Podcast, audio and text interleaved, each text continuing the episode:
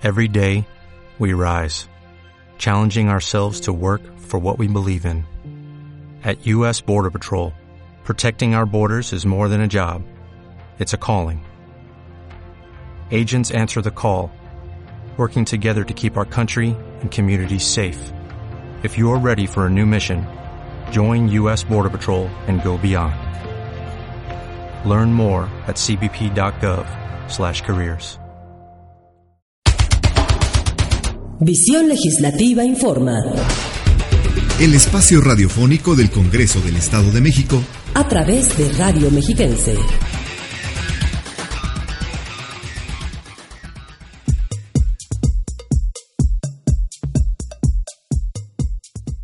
Tal? ¿Cómo les va amigos de Visión Legislativa? Les saludo con el gusto de siempre en una emisión más en la que les daré a conocer lo más destacado del Congreso mexiquense. Soy Ruth Sánchez, les dejo nuestras vías de contacto para que nos escriban y nos dejen sus comentarios a los que con gusto daremos respuesta a través del Facebook Diagonal, Visión Legislativa y el Twitter arroba Legismex. Pueden visitar la página oficial de la legislatura mexiquense www.cddiputados.gov.mx donde encontrarán la información que realiza diariamente el Congreso local. En emisiones anteriores les he hablado sobre algunas de las leyes que han sido aprobadas en la 58 legislatura. El día de hoy les platicaré en qué consisten la ley de voluntad anticipada, la que regula las casas de empeño y la de prevención social de la violencia y la delincuencia, entre otras. De igual manera les presentaré lo sucedido en la apertura del sexto periodo ordinario de sesiones que preside el diputado Alfonso Guillermo Bravo Álvarez Malo, quien al declarar la apertura manifestó que la función legislativa seguirá siendo un ejercicio plural de análisis de valiosas aportaciones y de libre debate. Y con esta información iniciamos Visión Legislativa. Quédense con nosotros.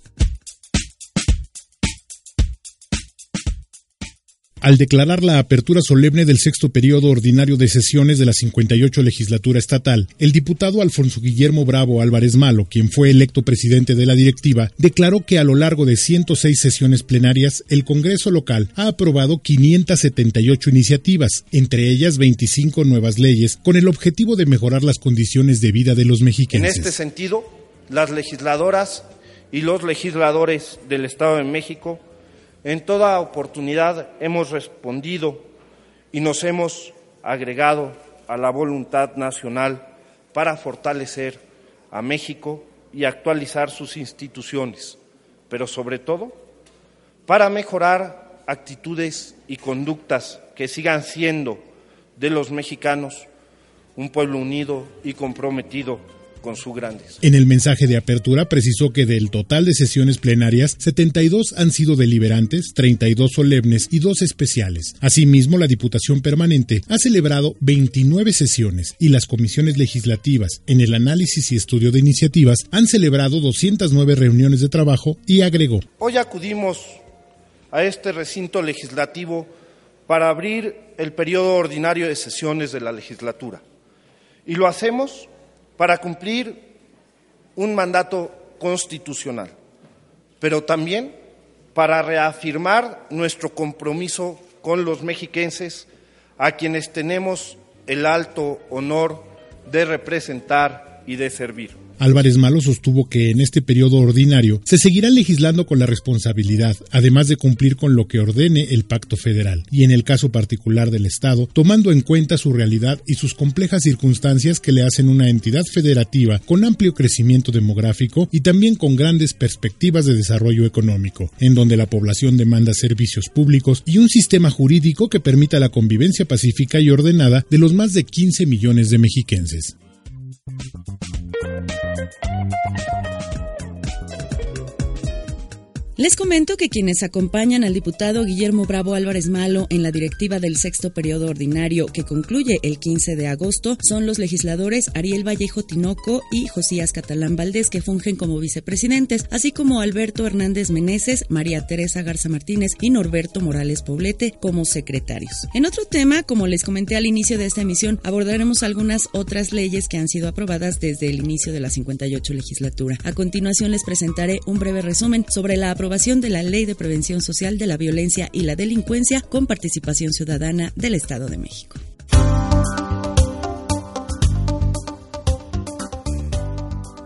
Establecer las bases de coordinación entre el Estado y los municipios en materia de prevención social de la violencia y la delincuencia, con la participación de la ciudadanía, es el objetivo de la Ley para la Prevención Social de la Violencia y la Delincuencia, con participación ciudadana del Estado de México, avalada por unanimidad de la 58 legislatura estatal. En sesión del quinto periodo extraordinario, el diputado Eric Pacheco Reyes dio lectura al dictamen por el que se crea la nueva normatividad en materia de seguridad, mientras que al dar previa lectura a la iniciativa, el legislador José Alberto Coutolenc Güemes afirmó. En ejercicio de las facultades que me confieren los artículos 51, fracción primera y 77, fracción quinta de la Constitución Política del Estado Libre y Soberano de México, se somete a la consideración de esa honorable legislatura por el digno conducto de ustedes la iniciativa de decreto por la que se expide la ley para la prevención social de la violencia y la delincuencia con participación ciudadana del Estado de México.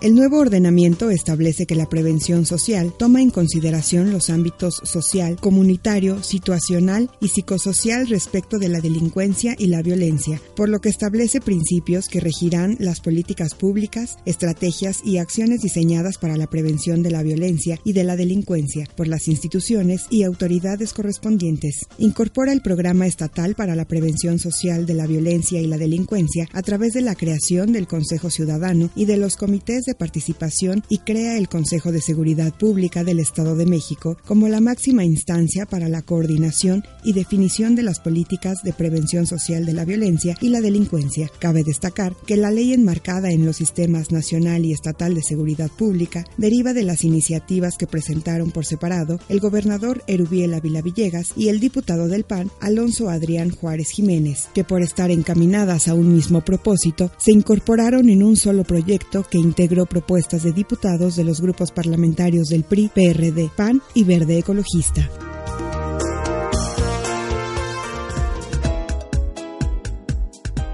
Aprobada por la 58 legislatura estatal en el quinto periodo extraordinario de sesiones, la ley de casas de empeño otorga seguridad jurídica a los usuarios y evita que operen en la informalidad. Propuesta por el gobernador Erubiel Ávila Villegas, establece que los usuarios deberán acreditar la propiedad del bien en prenda cuando el monto del préstamo exceda 3 mil pesos.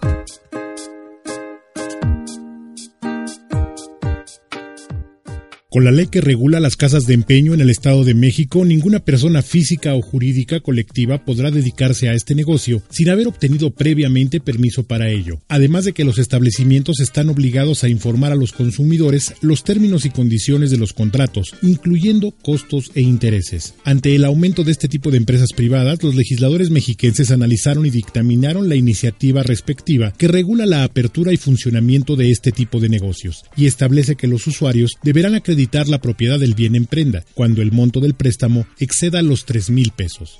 El nuevo ordenamiento propuesto por el gobernador Erubiel Ávila Villegas a la legislatura estatal obliga a estos negocios a tener en su publicidad o en todos sus establecimientos abiertos al público de manera permanente y visible una pizarra de anuncios o un medio electrónico informativo que detalle de manera clara a los consumidores los términos y condiciones de dichos contratos, en la que se incluyan costos e intereses, de forma diaria y mensual totalizado. Las sanciones previstas en esta legislación van desde multa, suspensión, clausura hasta cancelación del permiso en los términos siguientes. Multa de 50 a 500 salarios mínimos a quien instale una casa de empeño sin contar con el permiso expedido por la Secretaría de Finanzas. Cancele con anticipación a la fecha de conclusión del periodo de vigencia la póliza de seguro para garantizar los daños y perjuicios que pudieran ocasionarse a los contratantes. Se oponga, sin causa justificada, a la práctica de una visita de inspección realice avalúos y operaciones de empeño sin contar con un valuador, entre otras. La ley de voluntad anticipada que permite a los pacientes en etapa terminal negarse a recibir tratamiento médico y prohíbe suministrar fármacos y medicamentos para acortar la vida fue una iniciativa del gobernador Erubiel Ávila Villegas, la cual fue enriquecida con las propuestas de los grupos parlamentarios del PAN y el PRD. Escuchemos en qué consiste.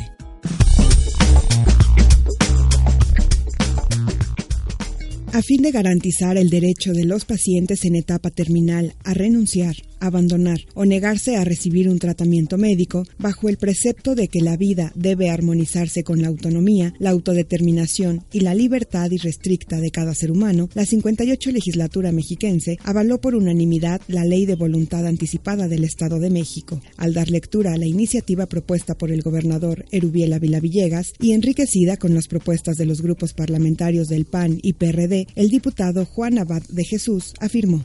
Iniciativa de decreto por el que se expide la Ley de Voluntad Anticipada del Estado de México, sustentada en la capacidad de acción del gobierno estatal basada en tres pilares. El ejercicio de un gobierno solidario, el desarrollo de un Estado progresista y el tránsito hacia una sociedad protegida. En razón de ello, la presente iniciativa se orienta a ofrecer a cierta población un acto de justa solidaridad ante la sensible situación por la que atraviesan los y las pacientes en estado terminal. El nuevo ordenamiento establece el derecho a vivir en condiciones de dignidad, por lo que ante una enfermedad terminal, el paciente podrá decidir no prolongar innecesariamente y de manera dolorosa su tiempo de vida. Especifica una serie de derechos del paciente, entre estos, recibir un trato digno, respetuoso y profesional, información clara, oportuna y suficiente sobre las condiciones y efectos de su enfermedad, así como de los tratamientos y medicamentos cuya aplicación requeriría su consentimiento informado de igual manera, el derecho a recibir asistencia tanatológica para comprender la situación y consecuencias de la enfermedad, así como para enfrentar la pérdida de la vida. Establece el procedimiento para ejercer la voluntad anticipada a través de una declaración ante un notario o suscrita ante el personal de salud autorizado y dos testigos, de que considera la revocación, modificación y nulidad de dicho documento en cualquier momento.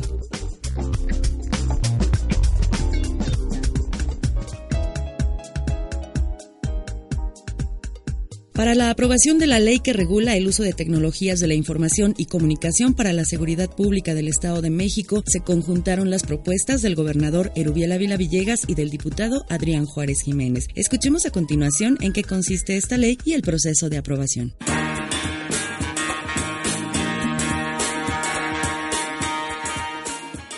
La 58 legislatura estatal avaló la ley que regula el uso de tecnologías de la información y comunicación para la seguridad pública del Estado de México, que conjunta las iniciativas presentadas por separado por el gobernador Erubiel Ávila Villegas y el diputado del PAN Alonso Adrián Juárez Jiménez. Tienen como objetivo de regular la ubicación, instalación y operación de los equipos y sistemas tecnológicos a cargo de las instituciones de seguridad pública, así como contribuir al mantenimiento del orden, la tranquilidad y la estabilidad de la convivencia, además de prevenir situaciones de emergencia o desastre e incrementar la seguridad pública. Previo a la aprobación, el diputado José Alberto Cautolén Güemes afirmó.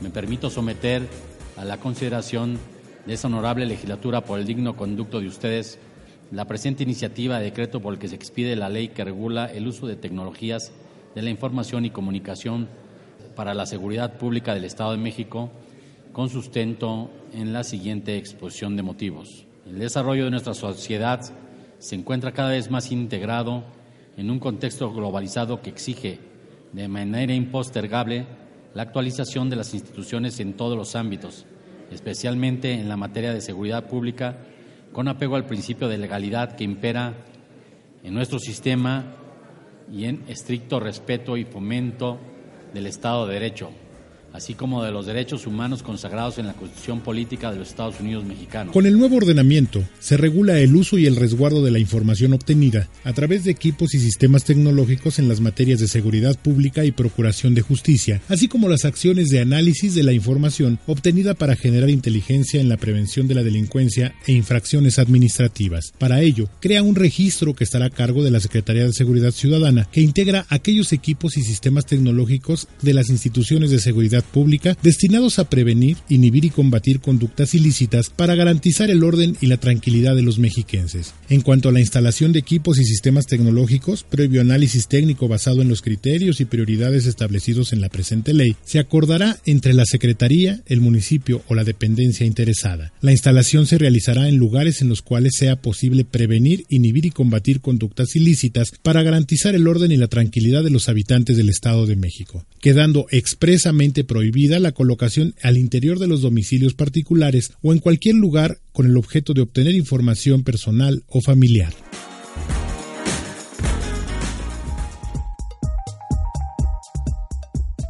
En otro tema, en el Día Internacional de los Pueblos Indígenas del Mundo se destaca la importancia de respetar los tratados, acuerdos y otros arreglos constructivos celebrados entre los estados, afirmó el secretario de las Naciones Unidas Ban Ki-moon. Afirmó que estos arreglos consensuados permiten comprender más cabalmente sus opiniones y valores y son fundamentales para proteger y promover los derechos y establecer la visión política y los marcos necesarios para que las diferentes culturas coexistan en armonía. Los pueblos indígenas hacen gala de una notable diversidad, encarnada en más de 5.000 grupos distintos distribuidos en unos 90 países. Constituyen más del 5% de la población mundial o unos 370 millones de personas. En este Día Internacional que se celebra cada 9 de agosto, es importante que luchemos para fortalecer las alianzas que ayuden a preservar el vigor cultural al tiempo que promueven la reducción de la pobreza, la inclusión social y el desarrollo sostenible. Los invito a escuchar la siguiente información.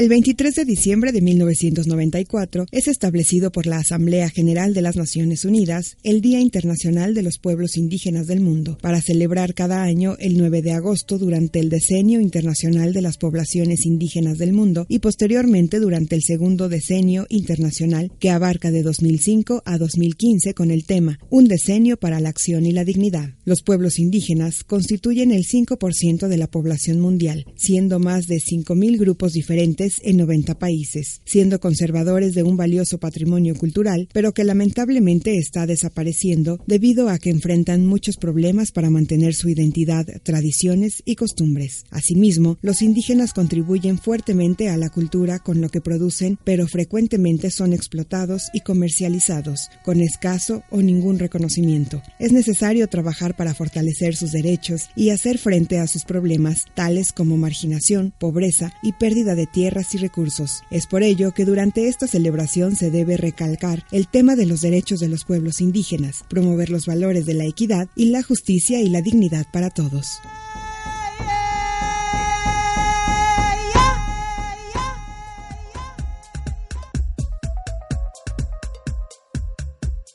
Gracias por continuar en Visión Legislativa. Si desean escuchar nuestras emisiones anteriores, pueden hacerlo a través de iTunes e iVoox.com y pueden dejarnos sus comentarios en el Facebook Diagonal Visión Legislativa y el Twitter arroba Legismex y con gusto daremos respuesta. Los invito a que visiten la página oficial del Congreso Mexiquense en www.cddiputados.gov.mx y conozcan la información completa que aquí les presentamos. Más adelante les hablaré de la Ley de Centros de Atención Infantil y les presentaré la agenda del Grupo Parlamentario del PT para este sexto periodo. Quédense con nosotros aquí en Visión Legislativa.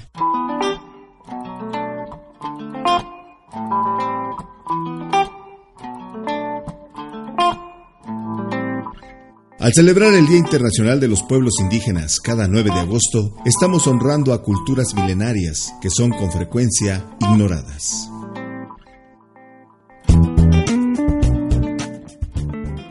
La Ley de Ciencia y Tecnología del Estado de México entró en vigencia el 31 de marzo de 2005 y tiene por objeto, entre otras cosas, fortalecer la investigación científica y el desarrollo tecnológico, vincular la ciencia y la tecnología con la educación de la entidad para impulsar la formación de profesionales en estos ámbitos y promover el desarrollo y la aplicación de la tecnología en la sociedad. Además, establece la integración del Sistema Estatal de Ciencia y Tecnología, el cual está integrado por el Programa Estatal de Ciencia y Tecnología, el Consejo Consultivo de Ciencia y Tecnología, las dependencias y organismos auxiliares de la Administración Pública Estatal y Municipal, las comunidades académica, científica y tecnológica, los centros de investigación públicos y privados y las personas físicas y jurídicas colectivas que realizan actividades de investigación científica y desarrollo tecnológico o que sirven de apoyo a la misma. El Consejo Mexiquense de Ciencia y Tecnología está facultado para la aplicación e interpretación administrativa de la ley. Asimismo, tendrá a cargo la ejecución y evaluación del Programa Estatal de Ciencia y Tecnología y determina las políticas estatales para impulsar y fortalecer la generación, aplicación, difusión y divulgación de la ciencia y tecnología en el Estado de México.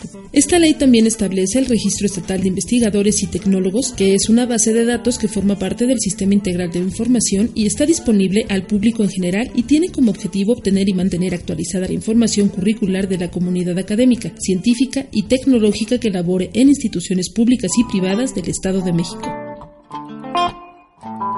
En el Día Internacional de la Solidaridad con la lucha de la mujer en Sudáfrica y Namibia, se llama a los gobiernos y organizaciones a adoptar contribuciones generosas a los proyectos de los movimientos de liberación nacional y prestar la ayuda necesaria a las mujeres y niños refugiados en Sudáfrica.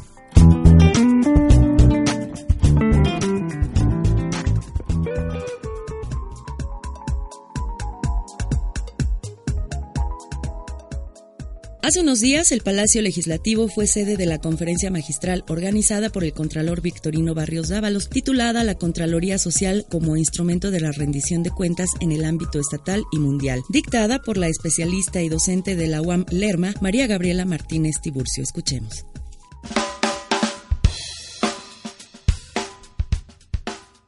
Las Contralorías Sociales llegaron para quedarse y hacer frente a la falta de información y herramientas que permitan a la gente conocer el destino de sus impuestos, aseveró el Contralor del Poder Legislativo del Estado de México, Victorino Barrios Dávalos, al presentar la conferencia magistral La Contraloría Social como instrumento en la rendición de cuentas en el ámbito estatal y municipal, a cargo de la especialista María Gabriela Martínez Tiburcio. En el Salón Benito Juárez de la sede legislativa, acompañado del vocal ejecutivo del Instituto de Estudios Legislativos, Javier Martínez Cruz, alcaldes de diversos municipios y servidores de las áreas financieras y administrativas de al menos 23 municipios, Barrios Dávalos agregó. Tendrá, por supuesto, su influencia el hecho de que las contralorías sociales, que en este país recientemente han sido instrumentadas, las contralorías que en otros lugares son muy comunes, acá nos empiezan a ser novedosas. Yo creo que los órganos de control en este país llegaron para quedarse, llegaron para atacar problemas fuertes de desinformación, de falta de instrumentos reales que tenga acceso la sociedad o a los que tenga acceso para que se enteren de cómo se gastan los impuestos, los derechos, los productos, los aprovechamientos, las participaciones y por qué se endeudan, por ejemplo, los municipios coincidió con la ponente en que se debe otorgar a las Contralorías Sociales facultades de sanción, ya que de otro modo, explicó la docente de la Universidad Autónoma Metropolitana Campus Lerma, corren el riesgo de convertirse en meros entes decorativos y legitimadores de las instituciones sin importar sus actuaciones. María Gabriela Martínez también dijo que es necesario dotarlas de autonomía y de un marco adecuado para la participación ciudadana, precisar el tipo de participación ciudadana, si es individual o colectiva, la posibilidad de capacitar a los participantes entregarles algún tipo de incentivo, incorporar las experiencias sociales exitosas en esta materia, además de dar mayor acceso a las organizaciones no gubernamentales. Los servidores públicos deben informar, deben explicar, justificar su, la forma en que están actuando. Y esta deberá estar sujeta a castigos y o recompensas. Además, la rendición de cuentas debe realizarse dentro de las tres dimensiones temporales que es pasado, presente, futuro, y no debe circunscribirse a una relación de principal agente.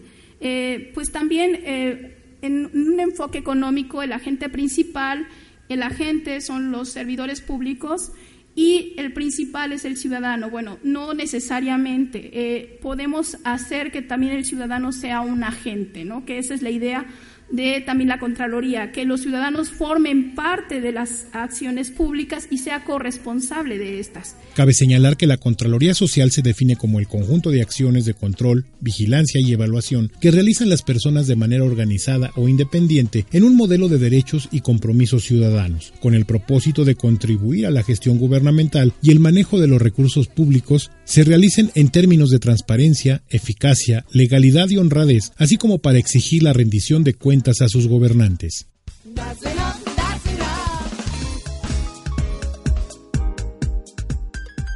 Otra de las leyes aprobadas por la 58 legislatura estatal es la que regula las guarderías y estancias infantiles, con la cual el personal que labore en estos centros de atención debe estar certificado y contar con un perfil psicológico adecuado. De igual manera se atiende a la calidad de los servicios de las estancias infantiles y a la seguridad promoviendo espacios educativos libres de violencia.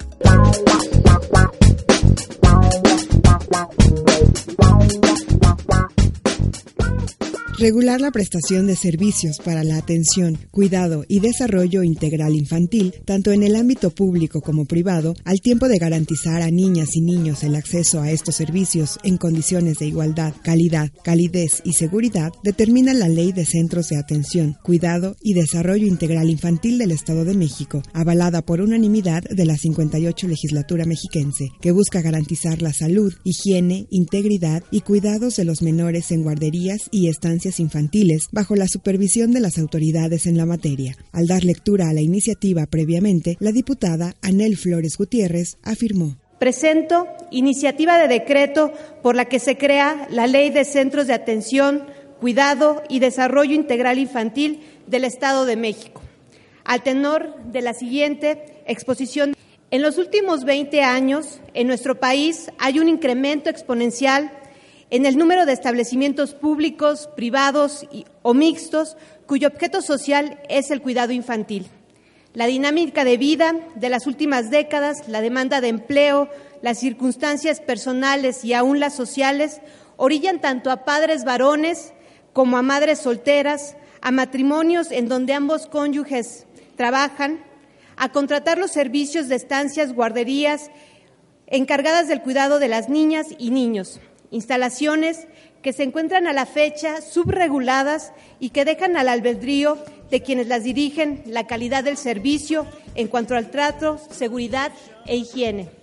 El dictamen a la iniciativa presentada por la diputada Anel Flores Gutiérrez, que también incluye reformas a la Ley de Seguridad del Estado de México, señala que el nuevo ordenamiento atiende los principios del interés superior de la niñez, la calidad de los servicios, la equidad de género, así como la seguridad, promoviendo espacios educativos libres de violencia. De igual manera, obligaciones para las autoridades estatales educativas, de salud, protección civil y los ayuntamientos que deberán implementar programas de formación actualización y capacitación en sus materias de competencia para lograr la certificación del personal que labore en dichos centros de atención, quienes deberán contar con la aptitud psicológica suficiente y certificados por psicólogo o psiquiatra de la Secretaría de Salud para laborar con menores. Las sanciones por el incumplimiento de esta ley van de la amonestación con apercibimiento cuando las infracciones sean menores y no reiteradas, amonestación pública cuando la infracción menor sea reiterada y hasta multa de 500 a 10 mil días de salario mínimo general vigente. Cuando se reitere en faltas menores, se impida la visita de los supervisores, se incumplan con las medidas de salud, además de que no serán condonables. Algunas actividades que deberán desarrollar los centros de atención son la alimentación y atención médica adecuada, descanso, esparcimiento, juego y actividades recreativas, enseñanza de lenguaje y comunicación, incluyendo lenguas indígenas, sistema braille o además de supervisión en materias de salud y de protección civil, entre otras.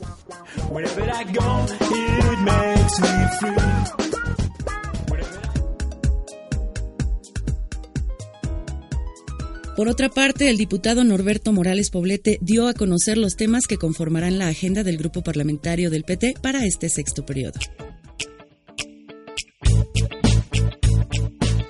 Establecer la cobertura universal de educación media superior a más tardar en el ciclo escolar 2016-2017, la gratitud de servicios de estacionamiento en centros comerciales, disminuir las cuotas en autopistas en mal estado, revisar las condiciones de la carretera Toluca-Tenango. Y fortalecer la protección de los programas sociales. Son algunos de los temas que integran la agenda del grupo parlamentario del Partido del Trabajo para el sexto periodo ordinario de sesiones de la 58 legislatura estatal del 20 de julio al 15 de agosto. En conferencia de prensa, el diputado Norberto Morales Poblete destacó que buscarán establecer la cobertura universal de la educación media superior a más tardar en el ciclo escolar 2016 y 2017, ya que de acuerdo con un artículo transitorio del decreto emitido por la actual legislatura, se establece el ciclo 2021-2022. Explicó que también propondrán disminuir las cuotas en las autopistas en mantenimiento y sanciones para la publicidad engañosa en beneficio de los usuarios, además de que harán propuestas para lograr la gratuidad del servicio de estacionamiento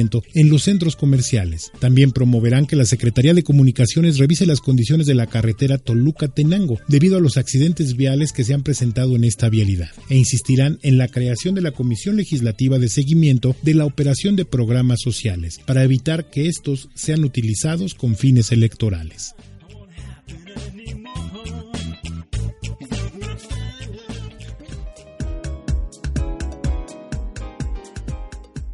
Amigos de Visión Legislativa, hasta aquí llegamos con la información. Muchas gracias por habernos sintonizado. Espero que la información que les presenté haya sido de su interés. Los invito a que nos dejen sus opiniones en nuestras redes sociales, Facebook, Diagonal Visión Legislativa y Twitter, arroba Legismex, donde con gusto daremos respuesta. Pueden escuchar nuestras emisiones anteriores en iTunes e y visitar la página oficial de la legislatura mexiquense www.cddiputados.gov.mx. Y me despido con la frase del poeta y dramaturgo español Federico García Lorca. Poesía es la unión de dos palabras que uno nunca supo que pudieran juntarse y que forman algo así como un misterio. Soy Ruth Sánchez, pásenla bien, hasta la próxima. Visión Legislativa Informa. El espacio radiofónico del Congreso del Estado de México a través de Radio Mexiquense.